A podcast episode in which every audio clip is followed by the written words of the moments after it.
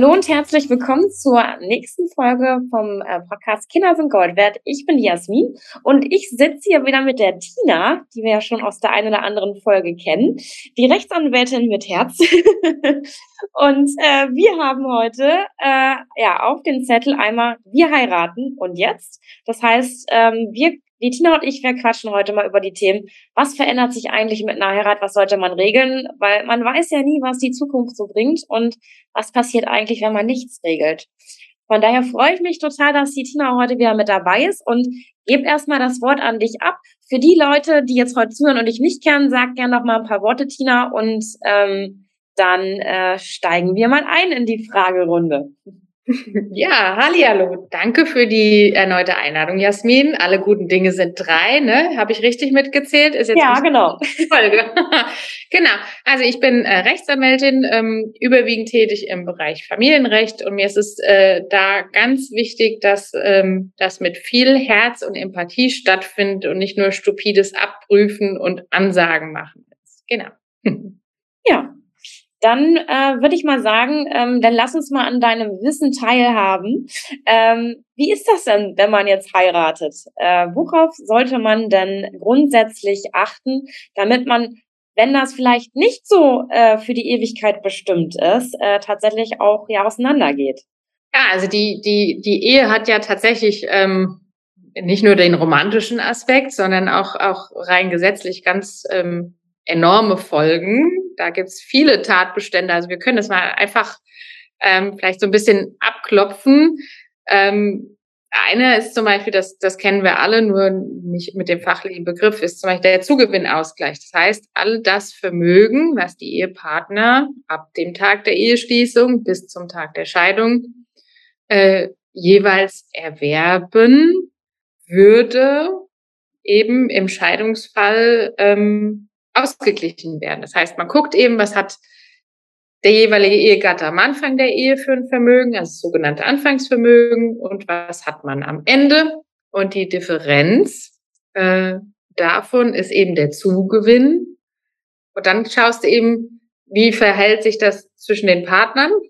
Und derjenige, der mehr hat, gibt dann eben 50 Prozent von der Differenz ab. Also sag mal, der, die Frau hat das ist jetzt ein blödes Beispiel, ne? Aber die Frau hat, sag ich mal, einen Zugewinn äh, von 50.000, beim Mann sind es 100.000, dann hast du eben die Differenz 50.000, gibt der Mann 25.000 ab, um das mal so ein Beispiel einfach zu bilden, dass man sich vorstellen kann. Und bezieht sich das nur auf, also das bezieht sich auf das komplette Vermögen, oder? Dass dann auch Immobilien da sind, die würden bewertet werden, die gemeinsam, also angeschafft worden sind. Also ja. Genau. Okay, das heißt aber, es ist immer nur die Änderung vom Anfang, mit dem bis, sage ich mal so, dann die, die Trennung da vollzogen werden würde. Genau, Scheidungsdatum sogar. Also ja, okay. Ja. Okay. Also du kannst, man kann da, und jetzt kommen wir dann auch zu dem, was man machen kann. Du kannst natürlich, wenn du das voraussiehst, oder du sagst, du hast, du möchtest mehrere Immobilien als Vermögensanlage dir einfach zulegen, dann kannst du Regelungen treffen, dass man eben die Immobilien da bei der Scheidung auch verteilt, ne? dass du einfach nicht monetär diesen Zugewinn ausgleichst, sondern man kann mit einer Vereinbarung davon abweichen. Das wäre dann klassischerweise ein Ehevertrag, um eben für den Fall der Scheidung das ähm, Abweichen vom Gesetz zu verteilen. Das ist manchmal nicht ganz einfach. Besonders einfach sind die Fälle, oder was heißt einfach vorhersehbarer, wenn du schon bei der Eheschließung einen Unternehmer und einen Angestellten hast. Ne? Also Schutz des Unternehmens ist äh, zum Beispiel auch bei uns Anwälten, wenn wir in einer Anwaltspartnerschaftsgesellschaft sind mit Mitgesellschaftern, haben die natürlich ein Interesse dran.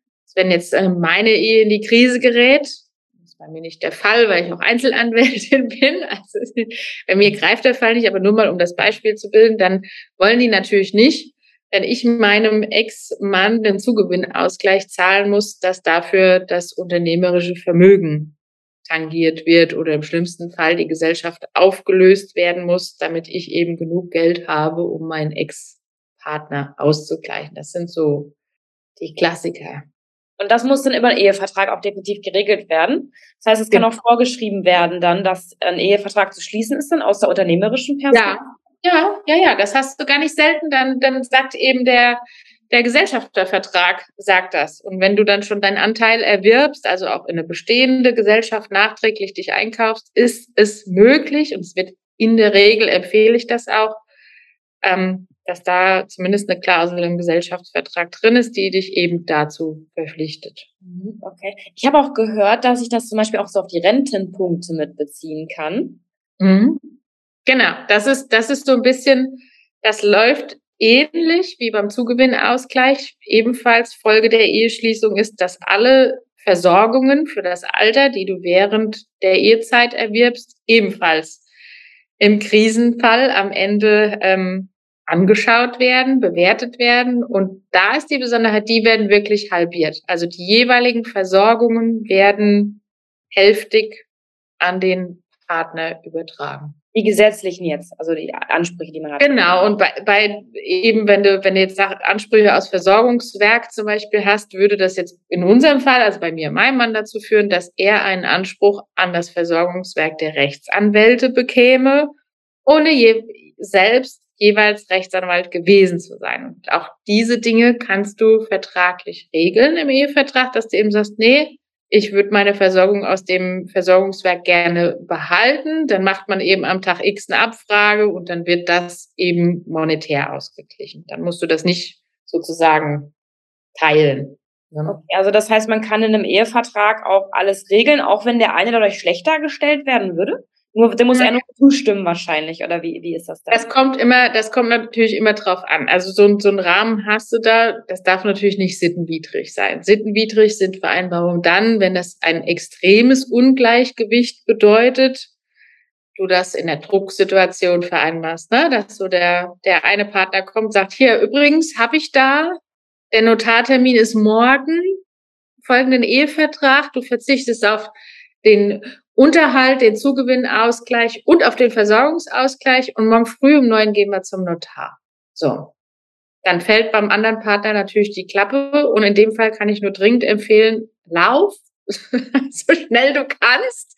Da brauchst du auch nicht heiraten, ne? Also das, ähm, ja. Aber das, das wäre jetzt, das wäre jetzt natürlich das extreme Beispiel.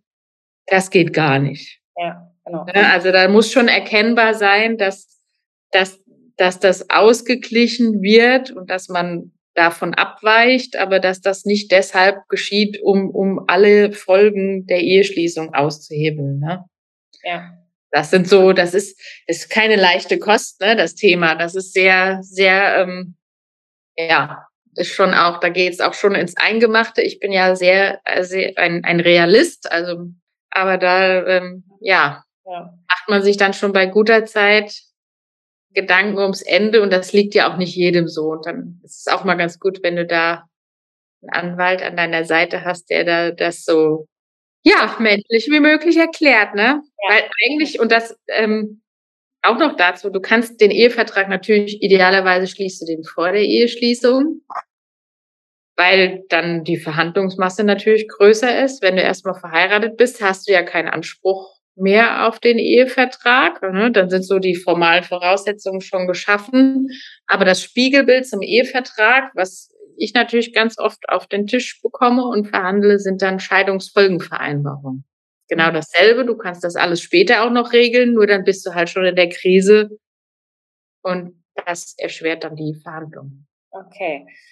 Das heißt, ähm, also wir hatten jetzt ja vor allen Dingen über diesen Zugewinnausgleich ähm, ja gesprochen. Soweit ich das ja weiß, gibt es ja so Zugewinngemeinschaft, Gütergemeinschaft und Gütertrennung. Ist das denn das, was man auch mit einem Ehevertrag festlegt? Äh, und wenn man nichts festlegt, hat man Zugewinnausgleich oder wie kann man, kann man das verstehen?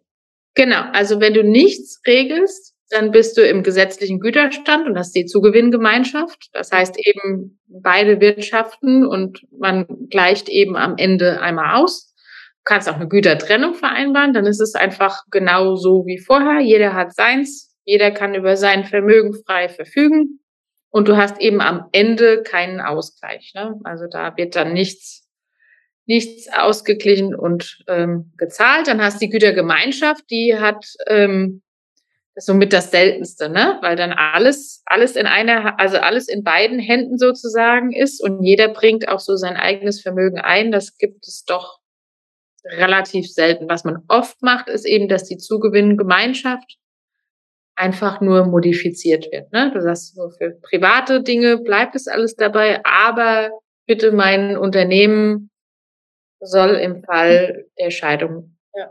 nicht da reinfallen. Das muss ich aber definitiv ja über einen Ehevertrag ähm, dann regeln, wenn ich nicht die Zugewinngemeinschaft habe. Okay. Definitiv und es muss auch vom Notar beurkundet werden. Also okay. du hast auch ein Formerfordernis, damit ah, das okay. genau. Also es ist auch keine privatschriftliche Vereinbarung, sondern damit darf man dann zum Notar. Okay. Und du hast vorhin noch drei Punkte, also hast du drei Punkte angesprochen. Einmal das Thema Zugewinnausgleich, Unterhalt und ein Punkt war es jetzt gerade noch, den ich jetzt gerade nicht. Äh, Versorgungsausgleich. Versorgungsausgleich, genau. Das heißt, wir hatten jetzt ja gerade über das ganze Thema Zugewinnausgleich ähm, gesprochen, wie man es regelt. Äh, dann hat man ja dieses Thema Unterhalt ja noch. Ähm, das kann man halt auch schon von vornherein regeln. Also das, den eigenen Unterhalt, als auch gegebenenfalls für die Kinder, die dann vermutlich vielleicht da sind, oder? Wie ist das? Also du kannst ähm, was du nicht regeln kannst, fangen wir mal damit an, ist zum Beispiel der Trennungsunterhalt an den Ehegatten. Ne? Der, der ist überhaupt nicht disponibel, also den kannst du auch nicht ausschließen. Was du regeln kannst, ist natürlich grundsätzlich beim Kindesunterhalt hast du ja die Düsseldorfer Tabelle, ne? die einfach schaut, was sind so die Regelsätze, was sind die Bedarfe, was verdient der unterhaltspflichtige Elternteil. Du kannst aber natürlich auch wesentlich mehr Regeln. Ne? Du kannst sagen, wir kriegen darüber hinaus noch eine Gewinnbeteiligung an einem Unternehmen ne, pro Jahr. Also da gibt's so ein Ehevertrag, das habe ich mal bei einer Kollegin gelesen, ist eigentlich wie ein gut sitzender Maßanzug. Ne? Also das ist so, das fällt schwer, das jetzt abstrakt äh, mhm. alles zu erläutern, weil das halt so individuell ist, wie, wie das jeweilige Leben der, der, der Partner. Ne? Aber du kannst Kindesunterhalt davon abweichen.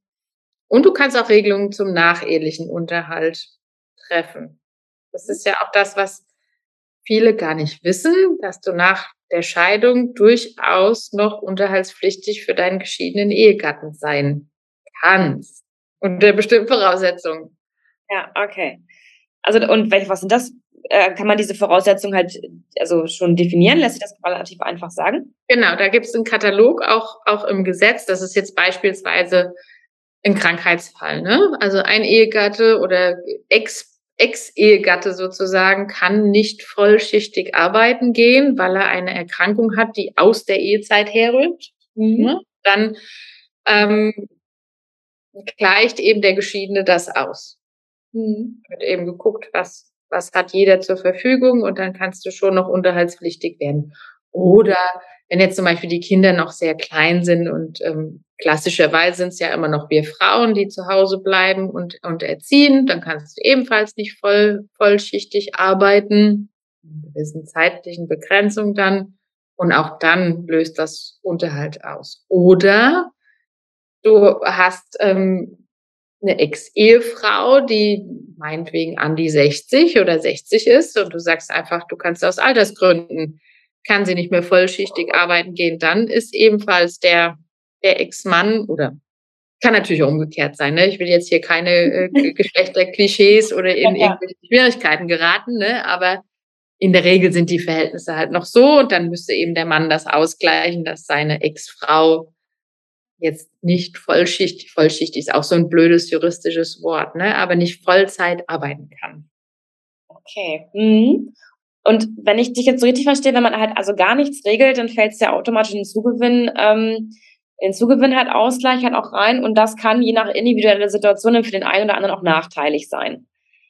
Das heißt doch dann im Umkehrschluss, man sollte sich ja idealerweise als Partner halt vorher mal hinsetzen zu gucken, okay, wer hat denn eigentlich wirklich was und wer bringt was ein und wie sind denn in der Regel für beide halt so die optimale Lösung, dass wenn dem, also wenn jetzt das wirklich mal auseinandergeht? Oder, oder was würdest du da, was empfiehlst du da? Ja, zum einen, zum einen das, wer bringt was ein, aber es ist auch so ein Stück weit, ist es auch, ist die Aufgabe auch ein bisschen in die Glaskugel zu schauen, ne? Wie ist, wie ist denn dein, was hast du gegen, was, was sind deine Wünsche und deine Ziele der Ehe? Ähm, wollen die Kinder haben oder nicht. Ne? Kinder lösen logischerweise ganz enorme Auswirkungen aus. Schöne. Schöne. Ich bin ja selber zweifache Mama, aber auch, ähm, ja, man muss es eben planen, ne? Und dann, dann ist es einfach auch so ein bisschen, wie, wie sieht denn, wie sieht denn die Planung aus? Möchte ich denn trotzdem weiterarbeiten, wenn ich Kinder bekomme? Ähm, möchte ich gerne die ersten drei oder fünf Jahre zu Hause bleiben. Und durch, allein durch diese Dinge entstehen ja im gesetzlichen Modell gewisse Nachteile. Und dann muss man eben gucken, dass das alles abgesichert ist. Und wenn du die Eheschließung im Blick hast und du sagst, du für dich, du möchtest bitte drei Jahre oder wir, fünf zu Hause bleiben und möchtest dir die Zeit geben oder auch zehn, das ist ja ganz individuell, und dein Partner kommt aber im selben Atemzug und sagt, so, also jetzt verzichtest du bitte mal auf den Zugewinnausgleich und ähm, den Versorgungsausgleich, dann merkst du schon, wo das hinführt. Dann kriegt, dann ist das nicht praktikabel. Also zum einen gucken, wo steht man und auch einmal in die Glaskugel, Wünsche, Ziele, was, was sind so die, was strebst du an? Natürlich weiß man das vorher nie, aber es gibt ja auch ganz klassisch Unternehmerehen, wo beide vollschichtig arbeiten und sagen, ich habe überhaupt kein, keine Kinder haben. Die landen logischerweise jetzt nicht bei dir im Podcast. aber ähm, da kann man, da regelt man ganz andere Sachen, als wenn, wenn das jetzt einfach ähm, so der normale Verbund ist. Und ich sage auch immer, wenn du jetzt sag mal, den klassischen Entwurf hast, dass keiner der beiden Unternehmer mit einer Beteiligung ist, sondern du beide, beide einfach arbeiten, ihr Kinder bekommt und dann ist das gesetzliche Modell schon sehr fair, weil das das eben ausgleicht, ne? Das heißt, es ist umso wichtiger, je unterschiedlich, sage ich mal so, auch die Dinge in die Ehe eingebracht werden, oder? Ja. Ja, oder auch wenn, wenn du vor, wenn du halt jetzt wenn der eine Pläne hat, dass er in fünf Jahren gründen will und, und mhm. ist da super ehrgeizig und es, es steht oder es steht unmittelbar bevor, dass du sagst, du wirst dann Unternehmen gründen und das geht durch mhm. die Decke, dann macht es auf jeden Fall Sinn, das schon mal prophylaktisch, das kann man auch für den Fall des Falles regeln, das schon mal zu regeln, ne? dass du einfach sagst, gut, Unternehmen ja. ist davon ausgeschlossen, muss dann halt klassischerweise anders geregelt werden. Ne? Okay. Also ich merke schon, das ist ja, ist, ist wirklich sehr individuell.